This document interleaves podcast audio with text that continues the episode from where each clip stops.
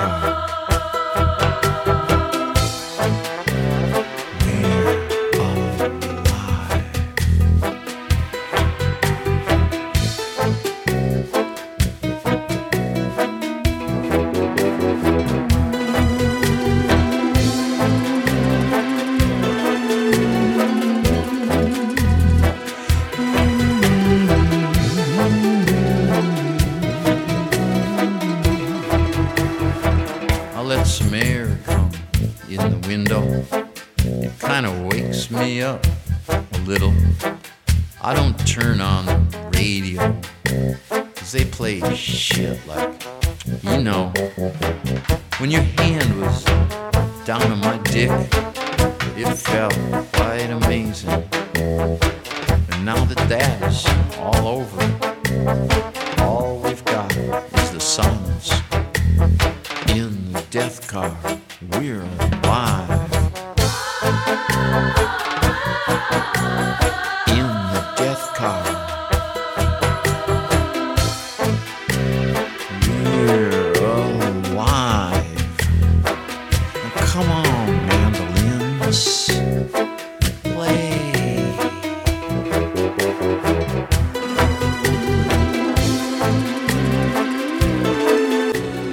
Chers auditeurs, très chers auditeurs, vous êtes bien en compagnie de Bruno et Plex dans Voyage immobile sur Allô, allô la planète Tous les troisièmes mercredis de chaque mois à 19h, nous émettons à l'engrenage le tiers-lieu d'Autopia à Uzer. Eh bien, bonjour Bruno. Pas mal, hein Eh, pas mal, pas mal ta déclinaison. Merci, merci. Donc euh, aujourd'hui, nous avons un sujet qui nous a perturbé. On a déterminé que notre timing serait la sécheresse, l'eau, le défi de demain. Et ça craint. Et ça craint, Et ça pourtant, craint. on veut pas, on veut pas que ça craigne, surtout pas. Surtout pas. On a eu chaud cet été, hein, et, et partout sur la planète.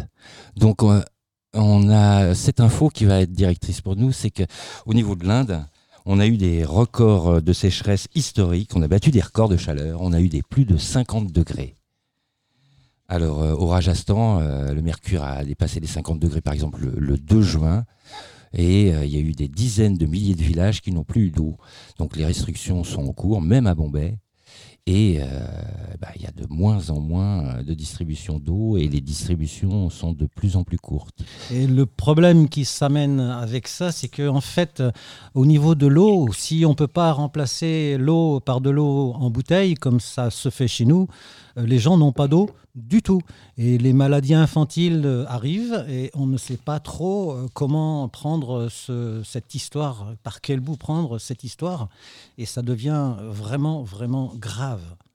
Alors pour nous accompagner euh, dans cette émission, euh, on a un invité local, c'est Jean-Louis Choppy, qui est l'ancien président de la FRAPNA, de la Fédération Rhône-Alpes de protection de la nature, et il s'occupait de la division Ardèche.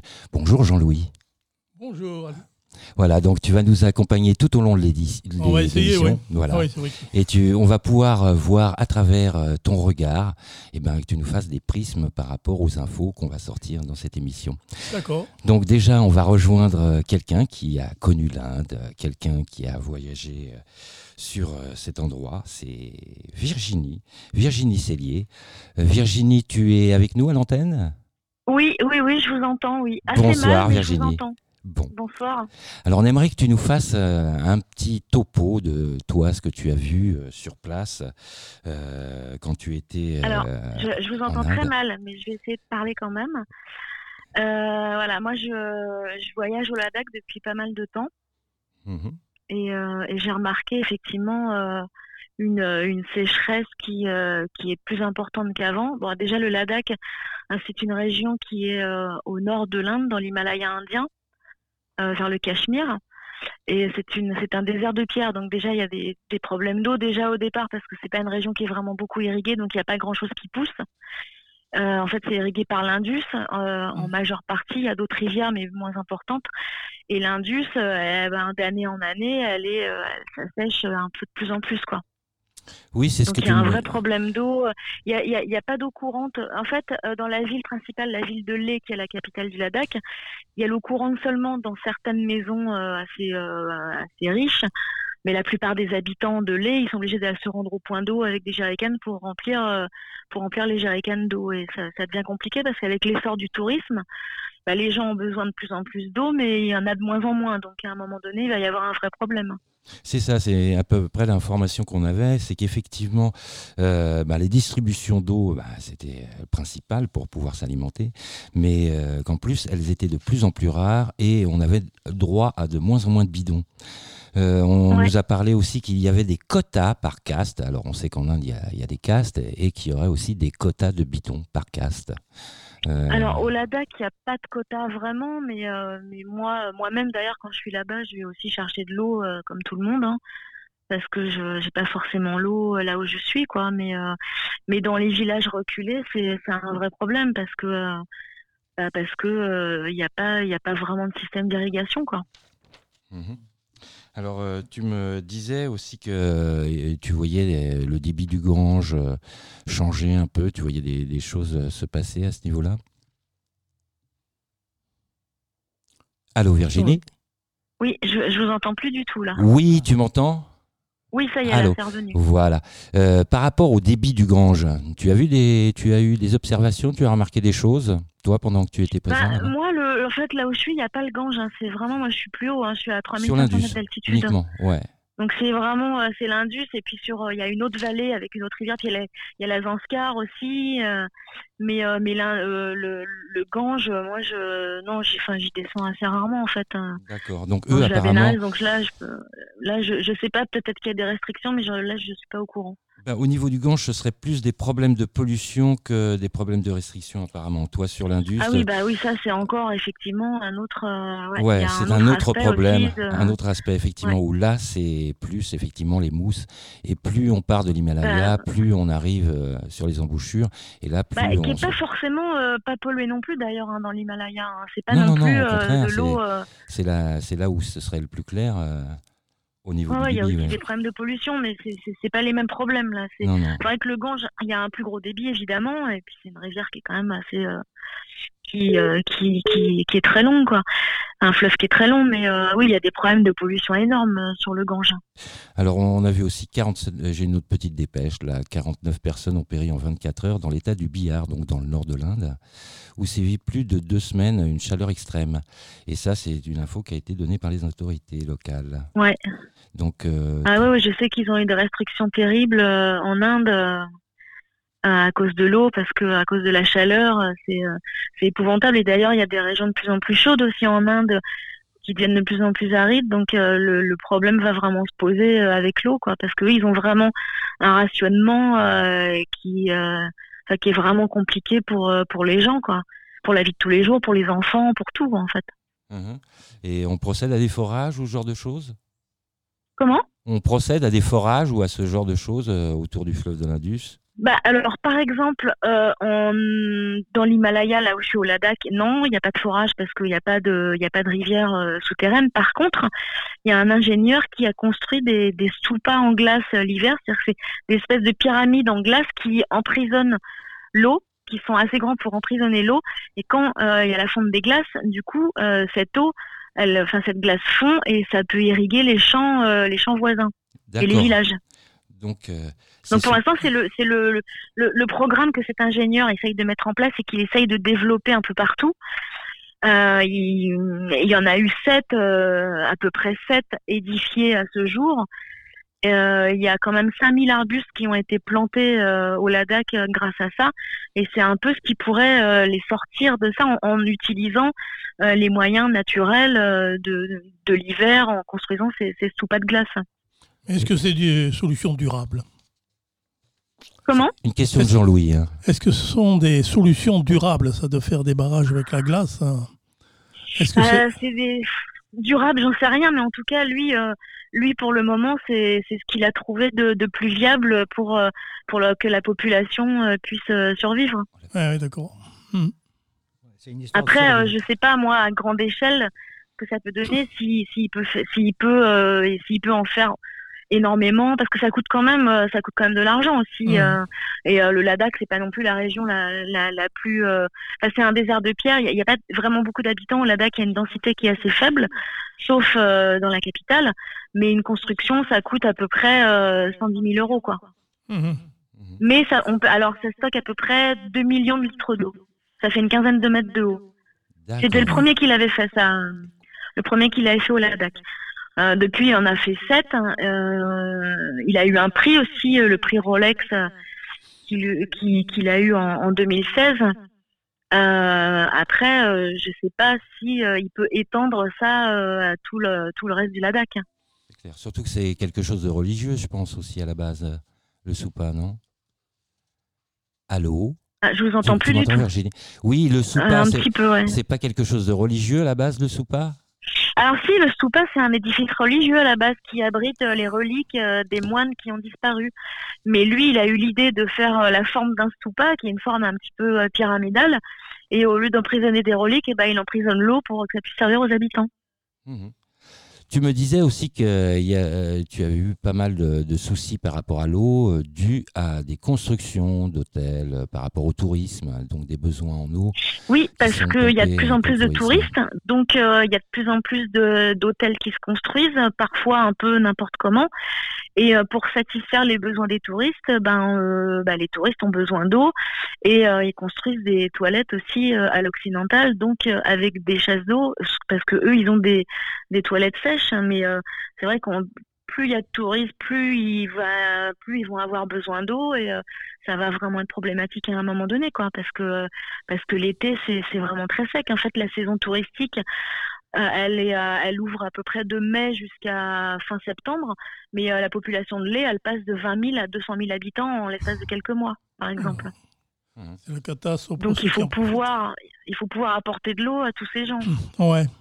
Tu me disais aussi que pour pouvoir répondre un peu à des besoins d'eau, on changeait aussi la manière de construire les maisons et qu'on passait à des toitures plates pour faire de la On récupération. quoi, pardon, parce que je- je- j'entends vraiment très mal. qu'on changeait euh, l'architecture et qu'on commençait à mettre des toitures plates pour pouvoir. euh, Euh, non, en fait, ils ont des toitures plates parce que le Ladakh, leur, leur architecture est, euh, c'est une architecture tibétaine, donc des maisons à, à toit euh, très plat. Et euh, le problème, c'est qu'il y y a eu des intempéries euh, assez euh, violentes il y a quelques années et des pluies, notamment en plein été, qui ont été vraiment, qui ont ravagé des, qui ont emporté des maisons et ra- ravagé des, villages.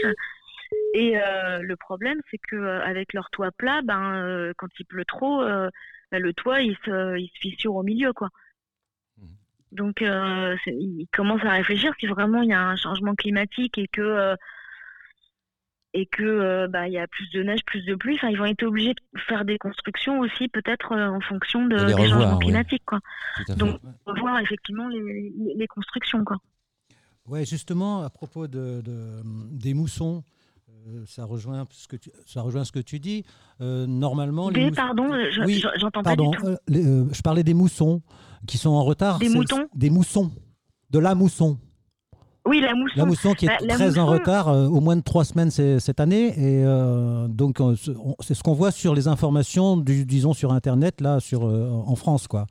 C'est euh, c'est- Ouais, ouais. c'est surtout Bah alors, la mousson, euh, la mousson en Inde, euh, je sais pas. Par contre, au Ladakh, il n'y a pas vraiment de mousson parce Ouais. que c'est un climat euh, en altitude. C'est vraiment un désert de pierre, donc c'est plutôt aride. Ah, D'accord. En fait, il y a, il y a plutôt, c'est plutôt une saison sèche toute l'année. Après, effectivement, il y a de temps en temps des intempéries très violentes.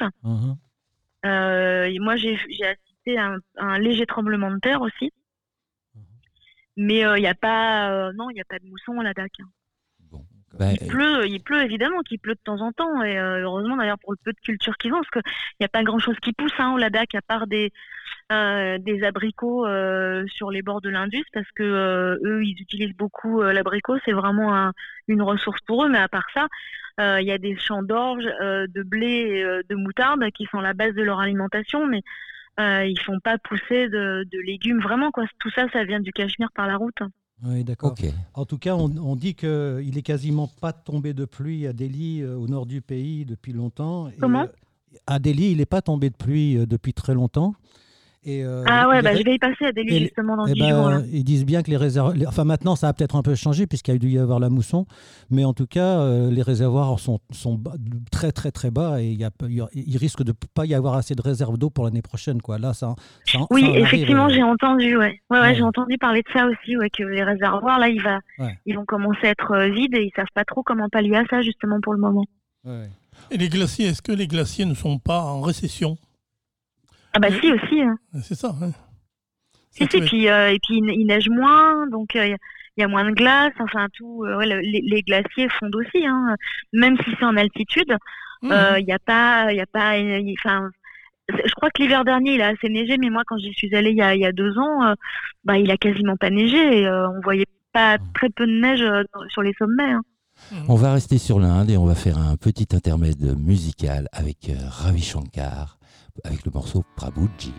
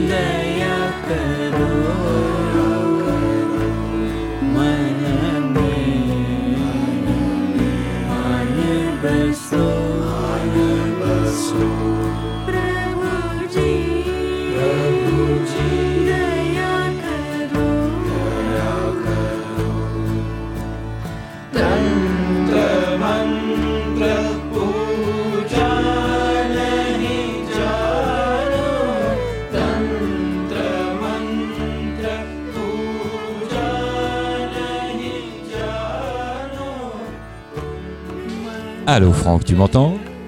Ah, Oui, je t'entends. voilà, bonjour Franck. Donc euh, je disais que toi tu avais pu travailler énormément euh, sur les fleuves, hein, sur la planète. Euh, notamment tu, tu avais euh, travaillé sur l'Inde déjà avec le Gange où là tu avais noté des problèmes de pollution.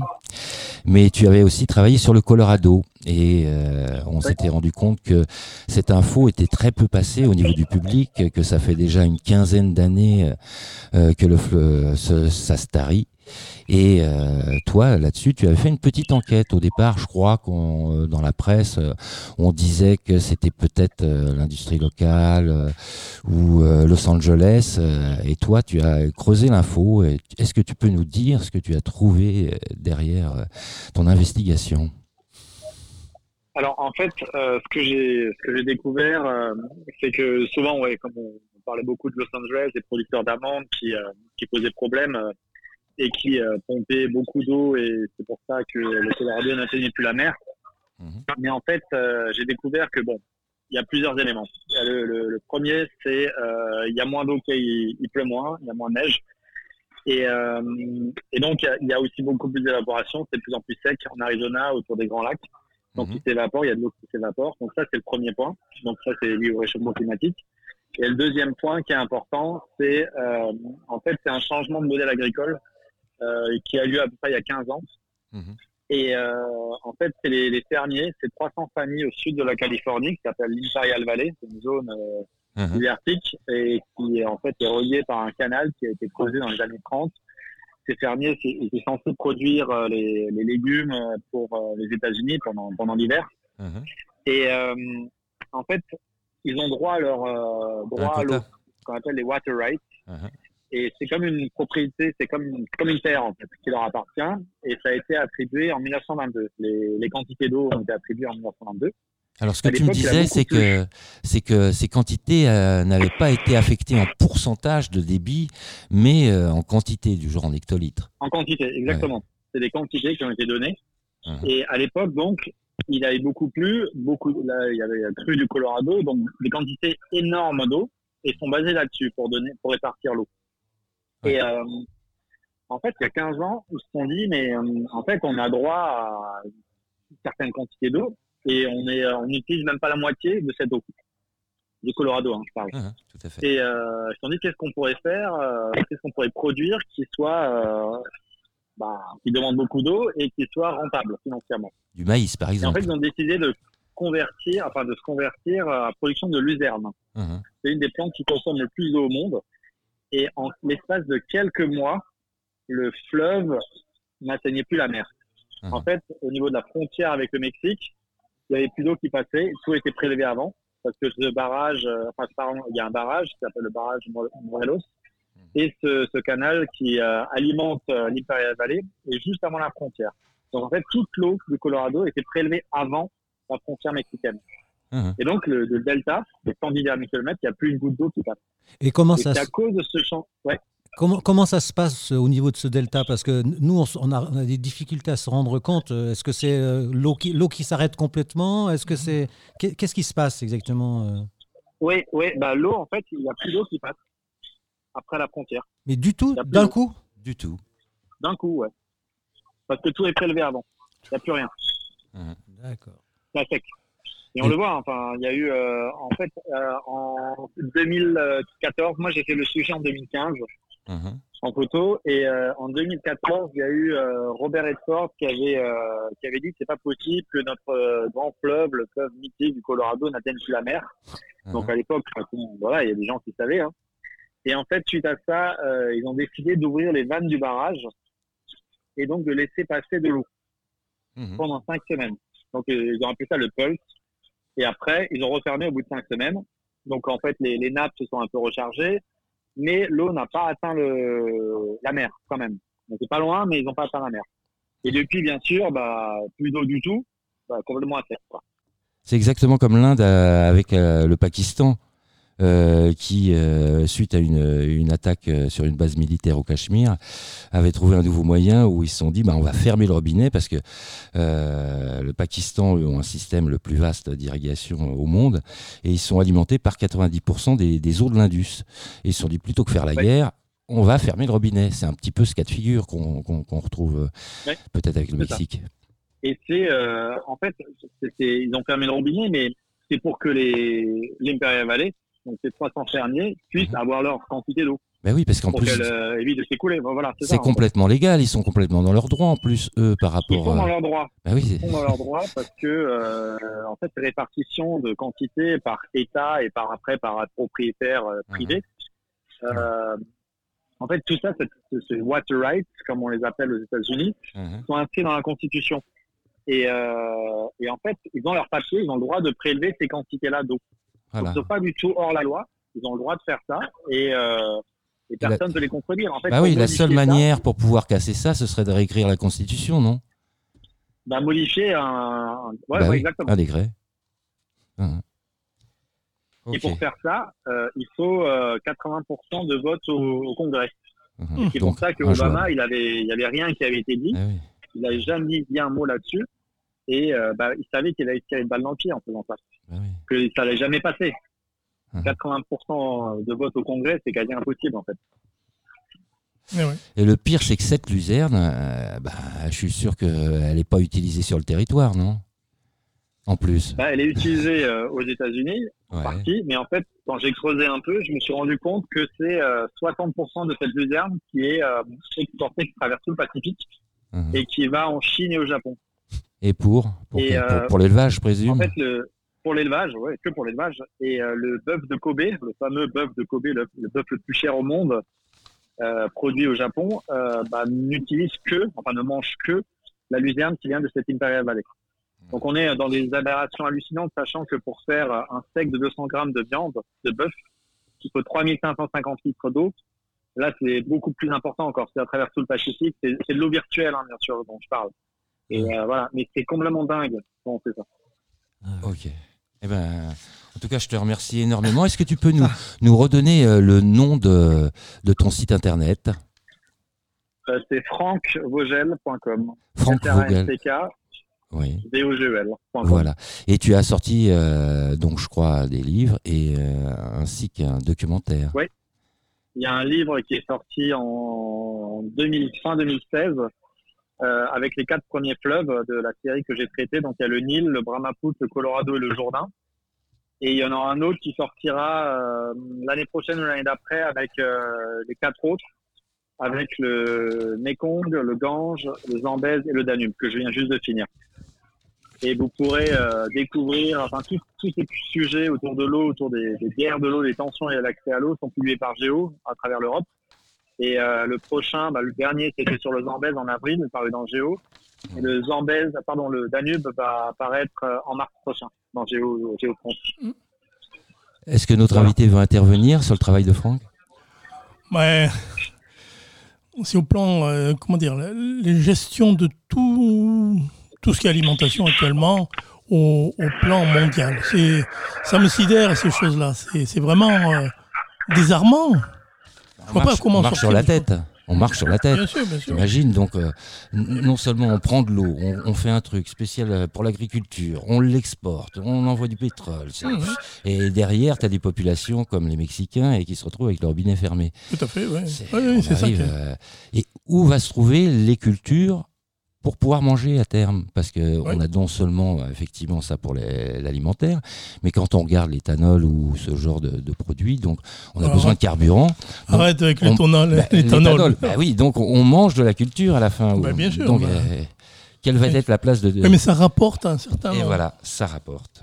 Donc, Tous ces fleuves Indus, Ganges et compagnie sont alimentés par les glaces Mhm. de l'Himalaya, Bah oui, l'Himalaya. qui sont en train de descendre petit à petit, Mhm. comme tous les glaciers à travers le monde. Bah, Pratiquement tous. Et puis quand on regarde aussi sur euh, les pôles, on a aussi des, des gros blocs euh, qui se dégagent, qui sont de plus en plus monstrueux. Oui, mais ceux-là, n'aliment- ils alimentent euh, l'océan, la mer, Oui, mais- mais tandis que le reste alimente quand même Les populations. des, des populations, des formidablement nombreuses, je veux dire. Quand tu vois tout, tout ce qui dépend de ce qui descend de la de l'Himalaya, c'est impressionnant. La- L'avenir, je vois pas très bien. hein. Je vois pas très bien comment ils vont euh, même arriver à survivre, etc. Je vois pas. On va pas leur envoyer des, euh, de l'eau en bouteille quand même. Faut pas... Non, mais on va avoir un gros problème sur tout ce qui est euh, gestion de l'eau, euh, Famine. captation. Famine, et- famine. Ah, et puis, ah oui, ça, il va y avoir la famine derrière. Mais si on n'a plus d'eau, si on ne sait pas la stocker, si on ne sait pas la distribuer, il y aura famine par la bouffe. Et puis, il va y avoir aussi euh, des déplacements de population. Aussi. Déplacements Plus de d'eau, population. euh, C'est-à-dire des de- réfugiés climatiques euh, où sûr. là, il va vraiment falloir qu'on s'y attende à l'avenir de pouvoir accueillir parce qu'ils vont venir de toute manière, qu'on Ouais. les accueille ou pas. Tout à fait, mais bien sûr, oui, oui. Il y a une chose qu'il faut aussi comprendre, c'est que en Inde, la principale cause de mortalité infantile reste liée aux maladies de l'eau. Et euh, le- récemment, une association Clean India a réalisé des tests dans 28 villes en Inde. Ils ont prélevé des échantillons sur 624 points d'eau de diverses origines, l'eau des nappes, l'eau des fontaines, l'eau du réseau potable, et il y a environ 25% de l'eau qui est potable en Inde. Hmm. Oui. Et ça, Voilà. on voyait qu'à l'orée de 2050, euh, ben, un enfant sur quatre n'aurait pas l'accès à cette eau. Hmm. Alors, euh, on a euh, aussi euh, au téléphone Laurent Tézé, qui était backpacker, lui, pendant deux ans dans le bush australien. Alors, il va pouvoir nous donner une petite vision, justement, par rapport à cette agriculture. Tout à l'heure, on en a parlé avec Franck, des problèmes de l'ag- l'agriculture. Là, lui a travaillé directement dans une exploitation. Donc, il a pu voir comment se passait ce manque de flotte avec les bêtes. Allô, Laurent, tu es en ligne? Oui, bonjour à tous. Bonjour, Laurent. Bonjour. Donc, euh, tu pourrais nous faire un petit retour, euh, toi, de ton expérience comme backpacker euh, quand tu étais dans tes exploitations bovines? Oui, tout à fait. En, en fait, il s'agissait d'une exploitation bovine, donc bon, à taille australienne, on parle de, de 54 000 hectares avec euh, 3 à 4 000 têtes sur ce, sur ce territoire. Mhm. Et puis, euh, la problématique, euh, problématique de l'Australie, donc qui, a- qui connaît dans le nord tropical une saison sèche, une saison humide, Mhm. c'est bien la, la, la, la diminution dans, en durée de cette euh, saison sèche, euh, Mhm. saison humide, pardon. Une diminution des pluies qui est divisée par, par deux sur certaines moyennes. Et la raréfaction de ces taux, de, de ces précipitations, entraîne un, un manque de végétation. Mhm. Euh, fait, les, Australiens ont, ont, eux de, la ressource en eau et des nappes phréatiques abondantes sous terre. Mais par contre, les précipitations sont nécessaires pour bah, justement faire fleurir cette végétation qui va pouvoir euh, permettre au bétail de vivre euh, euh, sereinement et, en abondance. Et l'Australie a connu à partir de 2011 ou 2012 un, embargo justement. C'est un embargo qui était décidé par le gouvernement australien qui portait sur les, exportations de bétail vers l'Indonésie. L'Indonésie était à l'époque le, le premier importateur de bétail australien. Et en fait, il s'est avéré qu'une ONG avait enquêté, que les animaux étaient maltraités une fois arrivés en Indonésie. Et donc là, les vidéos euh, avaient fait un, bon, un, un scandale en Australie. Et donc la réaction du gouvernement pour stopper, euh, pour stopper tout ça avait été de, de, de proposer un embargo euh, sur les exportations australiennes. Et donc on a une raréfaction de, de l'eau et Mhm. donc des précipitations, qui a pour conséquence d'avoir moins de ressources alimentaires pour, euh, pour, Pour les bêtes ouais. Et puis à côté, on se retrouvait avec un surplus de bétail parce qu'on pouvait- on n'avait plus l'opportunité de le vendre au premier importateur. euh, Non seulement on peut plus le vendre au premier importateur, et ensuite le marché, lui, ben, baisse, il y a moins de demandes, un taux plus bas, Il y a plus de bêtes. Euh, voilà, plus de bêtes. Tu me parlais à certains moments euh, que tu avais vu des, des- des animaux squelettiques et que c'en était arrivé à un point tellement dramatique que les bêtes se mangeaient entre elles quasiment. Oui, tout à fait.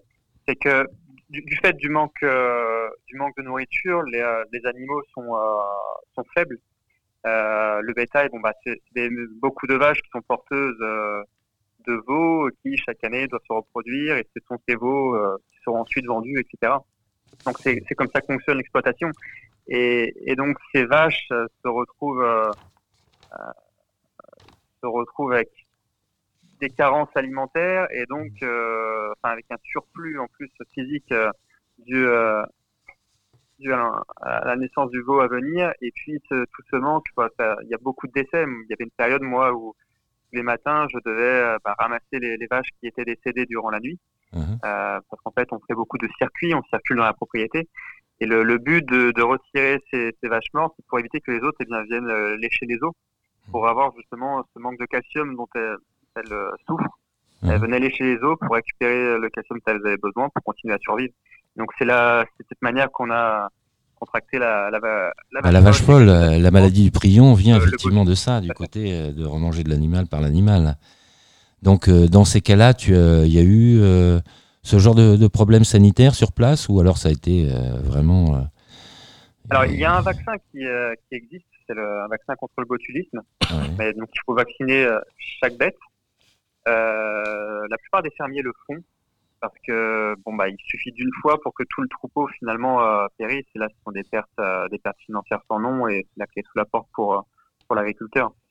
Euh. Donc c'est déjà arrivé par le passé, mais euh, a priori, de ce que moi d'expérience pouvait me, me confier mon boss, c'est que euh, les leçons étaient apprises du passé et les agriculteurs avaient plutôt tendance à vacciner leurs euh, leurs troupeaux. D'accord. Mm. Donc pas de crise de suicide euh, en masse euh, suite à cette baisse de marché, mais plutôt euh, une réflexion. En tout cas, euh, est-ce que c'est nous on a en France on n'a pas de nouvelles depuis euh, le mois de, enfin de l'Australie depuis le mois de janvier grosso modo. J'ai essayé de regarder sur internet et tout, c'est très difficile d'avoir des nouvelles. Euh, on dit qu'au mois de vers le mois de janvier, la température était en- à, à peu près au minimum dans certains, enfin dans beaucoup de coins à 36 ou 30 36 ou 37 degrés. Euh, donc là maintenant on est au mois de, enfin je sais pas comment comment ça fonctionne là-bas au niveau des saisons. C'est difficile pour nous d'arriver à le penser. Mais euh, est-ce que la température est toujours euh, à ce point euh, forte? Et est-ce qu'il y a de l'eau qui est, qui est revenue? Est-ce que les choses sont en train de changer ou pas en Australie? Oui, alors moi je pourrais pas vous répondre sur, sur le présent, moi c'est une expérience qui date maintenant de, de quelques années. Mhm. Euh, mais en effet, ce sont des, moi à l'époque quand j'avais regardé les chiffres, c'est qu'on avait, euh, là j'ai les ai repris sous les yeux comme je savais que j'allais discuter avec vous, c'est qu'on avait une moyenne qui était, euh, qui était à l'époque entre 61 et 90, on avait des moyennes de précipitation qui étaient de, de 623 mm sur, sur l'état du Queensland, donc qui est au nord-ouest de l'Australie. Mhm. Et puis ces précipitations, finalement, c'est quasiment divisé par deux sur l'année 2013, quand moi j'y étais. Ouais. Et donc d'une année à l'autre, bah, ce, manque progressif d'eau, euh, il y a eu des années parfois, bon, on avait 2012 qui était une très belle année par exemple, l'année 2013 qui était catastrophique. Et donc c'est très très aléatoire, mais euh, le- l'engrenage général, on va dire que c'est plutôt la diminution. Ouais, ouais, d'accord. Oui, parce que nous, les nouvelles qu'on a, elles sont à partir, elles sont beaucoup, beaucoup de 2013 justement, où on, parle, on commence à parler de cette grosse, grosse sécheresse, donc en, en- en Australie, quoi. Et que ça Oui, monte, les- et que les températures montent à 50 degrés, et, euh, voilà, quoi. Mais euh, est-ce Euh, oui, ça c'est déjà arrivé par, par le passé. La sécheresse qui a été Ouais. mentionnée, euh, qui a été mentionnée récemment, c'était bon, c'était en fin d'année l'année dernière, elle était déjà arrivée. Il y avait eu pire par le passé. Ah. De 2013 a été une, une année très difficile et auparavant, c'était 5-6 ans auparavant, ça a été très difficile également. Donc il y a vraiment des épisodes aléatoires et, et éphémères. Mhm. Mais le- les 50 degrés sont, euh, sont dépassés dans quelques endroits en Australie euh, chaque année. Ok. Bon ben on va faire euh, sur cette dernière petite note, on va faire une petite pause musicale et on va retrouver Mickey 3D dans le titre Respire.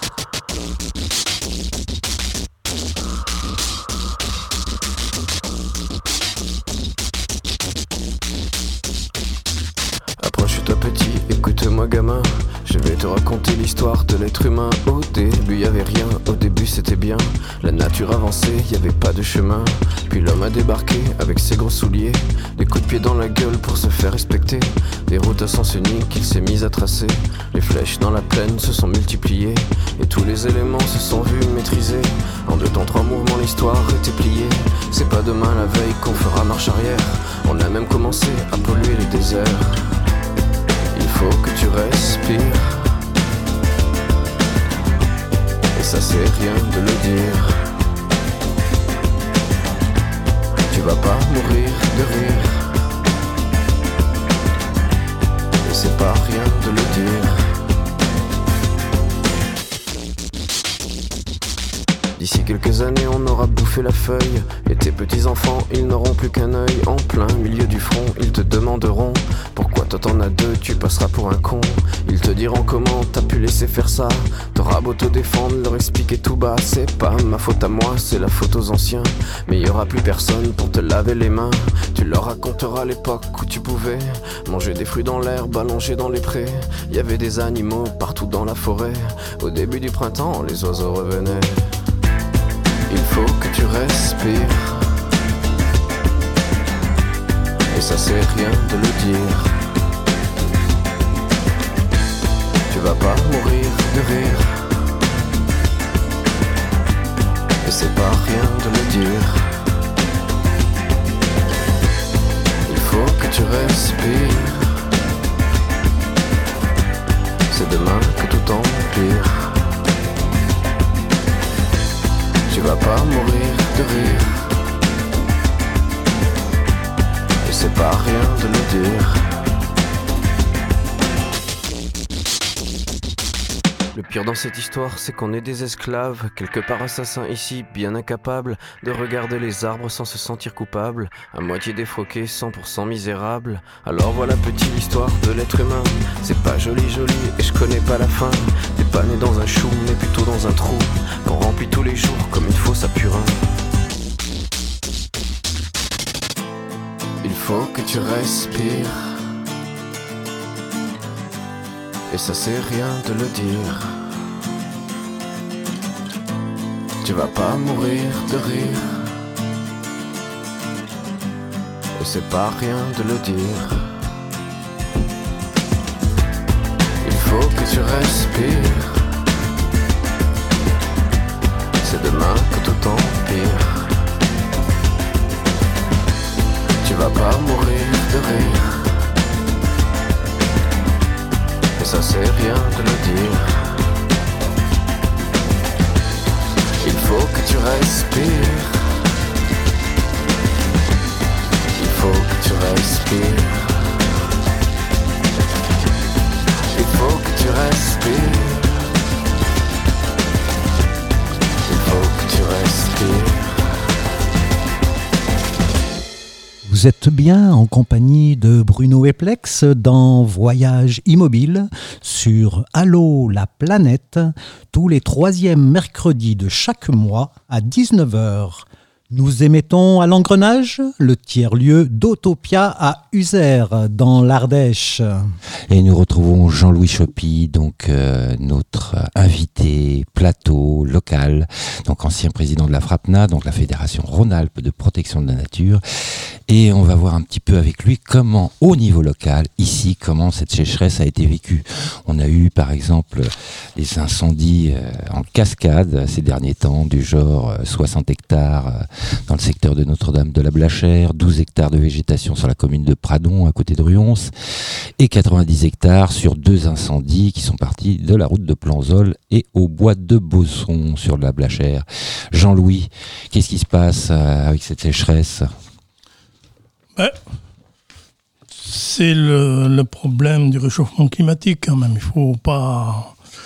Regarde déjà fin juin. Totalement normal. Une canicule fin juin. Ça, les, les plantes ont été surprises, ont pris des coups derrière les oreilles, etc. Ça a commencé à évacuer l'eau des plantes, évapotranspiration, etc. Évacuer l'eau des phréatiques et compagnie. Mais oui, et en plus, on a beau arroser les jardins, Ouais. c'est un peu pipi de Sansonnet. Ce qui est tourné, je suis à Chazot, donc un peu haut quand même, mais enfin on a eu 30 mm seulement en juillet, 30 mm en août, et actuellement pour le mois de septembre, on a 0,2 mm. C'est, exceptionnel, mais je veux dire, Hmm. le premier coup, ça a été vraiment cette canicule, sans précipitation, fin juin. Normalement, euh, après le, le 20 juin, et quand même, on est encore dans une ressuscité du printemps, si on peut dire. Il y a quelque chose qui se produit. Là, rien du tout. Et donc, effectivement, il y a un assèchement complet des nappes phréatiques, assèchement des, des nappes dans lesquelles plongent les racines des arbres, même les arbres, les, les châtaigniers, il faut voir les châtaigniers, la gueule qu'ils ont maintenant. Hein. Ah bah le mien, il est complètement sec de sec. Ouais, Les, les feuilles, elles tombent. Bon, j'ai un tout petit peu de vert vers la tige, mais le reste, c'est marron, quoi. ouais, ouais. Hein. Donc, euh, donc là, c'est pas. C'est c'est vraiment le début, je dirais pas de la fin, hein, mais le début quand même de quelque chose de grave par rapport à toutes les réserves d'eau, par rapport également au maxi de température, etc. On est quand même en plein dans le changement climatique. Je ne pas le, réchauffement parce que c'est pas pareil dans toutes les régions du globe, mais le changement climatique. Là. Donc, il va falloir, même pour le châtaignier, il faudrait arriver peut-être à monter la zone de culture du châtaignier, mais le châtaignier, ça pousse pas du jour au lendemain. hein. Voilà, donc en fin de compte, il va falloir que l'on s'adapte à tout ça. Mais on est obligé, oui. Alors au niveau des cultures, ça peut être effectivement changer les hauteurs pour les châtaigniers, mais bon, c'est peut-être aussi retrouver des variétés qui sont peut-être plus résistantes. Ouais. Moi, je vois par exemple dans mon jardin, mes tomates, elles ont gr- grillé, j'ai eu le cul noir, donc euh, j'ai arrosé un peu, mais j'ai eu le cul noir.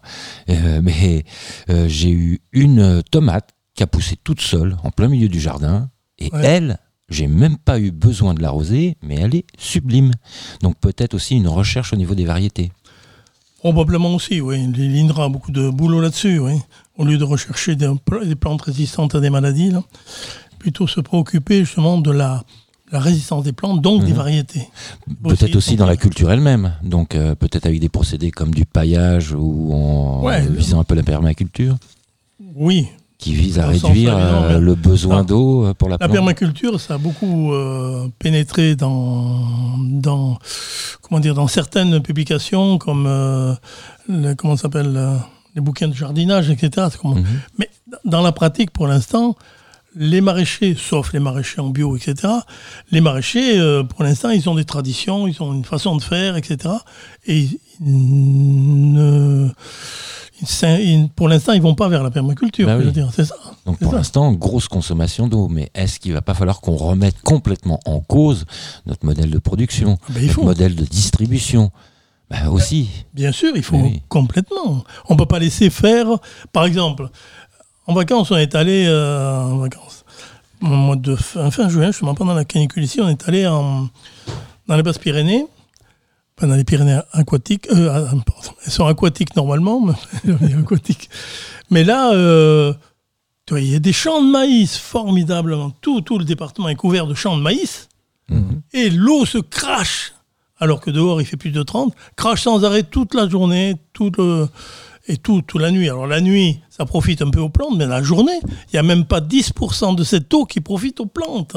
Et ça crache parce que l'eau pour l'agriculture n'est pas assez, euh, pas assez chère, on peut dire. quoi. Mhm. Ils sont, quand, tu, quand tu vois ça, moi ça me désespère, je veux dire, ça désespère. Tu vois les, les gens qui ont quand même de, de grandes surfaces, du, du maïs, il est bienvenu, etc. Donc ils, ils savent cultiver du maïs. Enfin, je ne sais pas s'ils savent cultiver du maïs, mais enfin euh, peut-être euh, avec glyphosate et autres, mais, mais quand même, euh, c'est choquant de voir du jour au lendemain ces choses-là dans un coin, ça crache de l'eau 24 heures sur 24 avec peu de profit pour les plantes. Et d'autre part, dans, par ici, on, on dit de fermer le robinet, de ne pas se laver les dents, etc. Mhm. C'est- Je veux Donc, dire, c'est on va avoir un gros problème au niveau de la gestion de l'eau. Déjà la distribution, la captation. Oui. Euh, Est-ce qu'on passe euh, par des régies communales? Est-ce qu'on passe euh, par les grosses entités euh, Bah genre non. Açor euh, et compagnie? Justement, la gestion, on l'a vu par, par chez nous, la gestion communale, la gestion par petits groupes, la gestion par un groupe de population est nettement plus efficace que de livrer ça aux grands groupes. Oui, mais des fois on voit des reprises de gestion de l'eau au niveau municipal, mais qui vont être traitées à des sociétés privées. Oui, Voilà. mais euh, enfin, chez nous, partout, hein, la, la sort, Mhm. lâché le morceau maintenant, oui, c'est bah, le le morceau, c'est la, la sort. Est-ce que, en- oui, mais est-ce que le exemple. CEBA ne, fait pas, ne, traite pas ses- fait- fait- ne fait pas traiter ses travaux par des, des grosses boîtes qui. qui- Bah, pour l'instant, ils ont, ils ont, comment dire, ils ont intégré les équipes. Et normalement, bon, c'est assez cher actuellement, mais enfin, ils ont intégré les équipes pour faire la gestion de l'eau sur tout le bassin. global. Ah, oui, du global. Normalement, normalement, si notre le président, je sais pas comment il s'appelle là, un bien connu, euh, prend le taureau par les cornes, on devrait avoir des améliorations. hein. Donc, euh, mais il faut pas, il faut pas non plus, euh, comment dire, phosphorer dans le crâne avec des solutions miracles. Il faut vraiment s'adapter, créer des conditions de culture. Par les travaux de l'INRA, ils ont probablement des choses à, à livrer, ou alors il faut qu'ils fassent au boulot, quoi. Pour essayer de s'adapter, d'avoir, au moins chez nous, pas l'obligation d'importer des tomates du sud de l'Espagne ou, ou de l'autre côté de l'Atlantique, quoi. Oui, oui. Parce que là, souvent les solutions qui sont prises là, quand il y a des, des cas comme ça, des cas durs, hop, ah oui, on va commander à- de l'autre côté de la planète. ou hein. C'est ça. Et ça marche un certain nombre de fois. Mais Et c'est puis pas ça s'effondre. C'est pas pérenne. C'est pas pérenne. On va se faire un petit euh, intermède de poésie avec notre ami Bruno, qui nous a trouvé un poème sur la sécheresse. C'est un poème d'un monsieur qui s'appelle Passager et qui a écrit Sécheresse. L'eau n'a plus de lit, la rivière n'a plus d'eau. Dans les yeux arides des femmes, les blessures se dessèchent. Plus de chant, plus de rire dans leur gorge cartonnée. Les mots se sont taris. Leur peau parcheminée, brûlée par le soleil, est parcourue de rides messagères. narration d'une histoire bien éphémère. Plus de larmes, plus de peine. La terre se craquelle, dans les champs stériles poussent les pierres. Le sang est un magma épais, stagnant dans les corps alanguis. Tels des momies, calmement s'asseoir et attendre la pluie.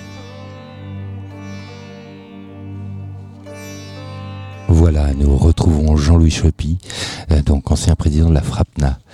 Alors, euh, Jean-Louis, euh, pour la préparation de, de cette émission, on a vu avec Bruno donc un, un film euh, qui s'appelle La vague citoyenne Ah, de François Gueux, voilà, et qui nous parlait entre autres euh, de l'eau. Est-ce une marchandisation ou est-ce un bien pour l'humanité? Ben, Normalement, ça devrait être un bien commun. Ça a toujours été un bien commun. Mais ça intéresse beaucoup de firmes. On Mhm. on a eu un- de firmes pour faire de par l'argent avec. exemple, en bouteille, l'Assor et les autres euh, Oui. pour la distribution Quand, industrielle. quand, quand l'Assor, quand on lui a confié la gestion de l'eau du Ardèche, l'Assor a abandonné toutes les petites sources Mhm. qui alimentaient un certain, un certain nombre de, de villages, etc. Tout ça. Non, ça ne donne pas assez. Là. Il a arrêté l'exploitation de ces petites sources. Alors Donc maintenant, il faudrait que le CEBA reprenne le- réellement le contrôle de l'alimentation en eau. D'accord. C'est pas le bon, c'est pas le bon moment, mais enfin quand même. En Ardèche. Alors, euh, en Ardèche, Jean-Louis, il y a de l'eau dans le gaz ou il y a du gaz dans l'eau? Ah, Parce que Ouais. c'est ce que le film arrivait un petit peu là-dessus. C'était euh, effectivement euh, une action très militante au niveau de l'eau. Et à la fin, ça se terminait. euh, cette action se terminait sur le gage de schiste parce qu'il trouvait que les deux choses étaient liées. Oui, tout à fait. Ah ben, en Ardèche, on a beaucoup, on a, comment dire, évité des catastrophes. Mhm. Si la population, un peu motivée, ne s'était pas levée, c'était la cata. Pour l'agriculture, pour un peu le tourisme, etc. C'était la cata, on n'aurait pas eu de l'eau. faut dire, la fracturation hydraulique, Mhm. qui permet, dans certains cas, de faire sortir du gaz de schiste, ben, la fraction, qu'est-ce que ça veut dire? On, fait un trou jusqu'à quelques kilomètres, on part en horizontal dans la couche de shell ou de schiste, là, et ensuite il faut fracturer. Donc on, passe, on injecte de l'eau par des tas de camions les uns les autres, on injecte de l'eau à 500 bars, Avec des produits chimiques. avec des produits chimiques. hein. Oui, mais c'est pas là où c'est embêtant. C'est pas quand on le met. C'est Ah bah. plutôt quand on le retire, Jean-Louis. Non, même pas. Même pas. Quand, quand tu, quand tu le mets, que tu injectes ça à 600 bars de pression, Mhm. tu as tout qui est diffusé. Il faut. euh, ça, la première fonction, c'était de craqueler le schiste Mhm. pour ensuite que les bulles, les petites bulles résiduelles de 200 millions d'années ou 60 millions d'années puissent sortir et rejoindre le, le canal. Donc, déjà, c'est un viol. La première chose, c'est un viol, vraiment. Avec injection de saloperie, ça c'est sûr, euh, pour euh, faire glisser les choses, faire que ça corrode pas. Il y a un tas de- On a la liste, c'est quand même des centaines de, de produits qui sont protégés par le secret industriel. Et certaines personnes, quand elles ouvrent, euh, surtout en, en Amérique, hein, quand elles ouvrent le robinet, on voit carrément du gaz qui s'échappe et si on met une flamme, ça s'enflamme. Bien ça, sûr. Ça fait un chalumeau. Oui, oui, tout à fait. Mais c'était spectaculaire dans le film de George Fox. hein. Euh, c'est c'est spectaculaire, mais c'est là pas. Il y a d'autres cas dans le film aussi où on voit des gens qui n'ont plus d'odorat parce qu'ils sont, ils ont été, ils ont respiré du euh, l'hydrogène sulfuré. Et des bêtes qui meurent dans les champs parce qu'elles respirent Évidemment. les évaporations. Des machins comme ça, hein, évaporation. C'est vraiment. Bon, ils avaient de vastes espaces du fait qu'ils ont viré les Indiens depuis longtemps. Et donc, euh, ils font n'importe quoi dans ces Marcellus et dans ces. C'est pour ça que chez nous, la population a très vite compris qu'il y avait une, comment dire, une question de vie ou de mort. On peut dire de vie ou de mort. Et donc, elle s'est levée et on a structuré la chose de façon quasi guerrière pour interdire au moindre camion de pénétrer, de faire quelque chose chez nous. Et on avait l'alerte, les préfets ont été informés, les ministères ont été informés que nous, en Sud-Ardèche, on n'allait pas se laisser faire. Et donc c'est comme ça qu'on a quand même gagné. Ça a demandé quand même sept ans pour se faire, pour euh, que tous les permis soient annulés. Bon, ben nous allons nous quitter sur cette petite note et euh, je vous rappelle que l'émission sera diffusée au cours des prochaines semaines et que vous êtes bien en compagnie de Bruno et de Plex dans Voyage Immobile sur Allo la planète.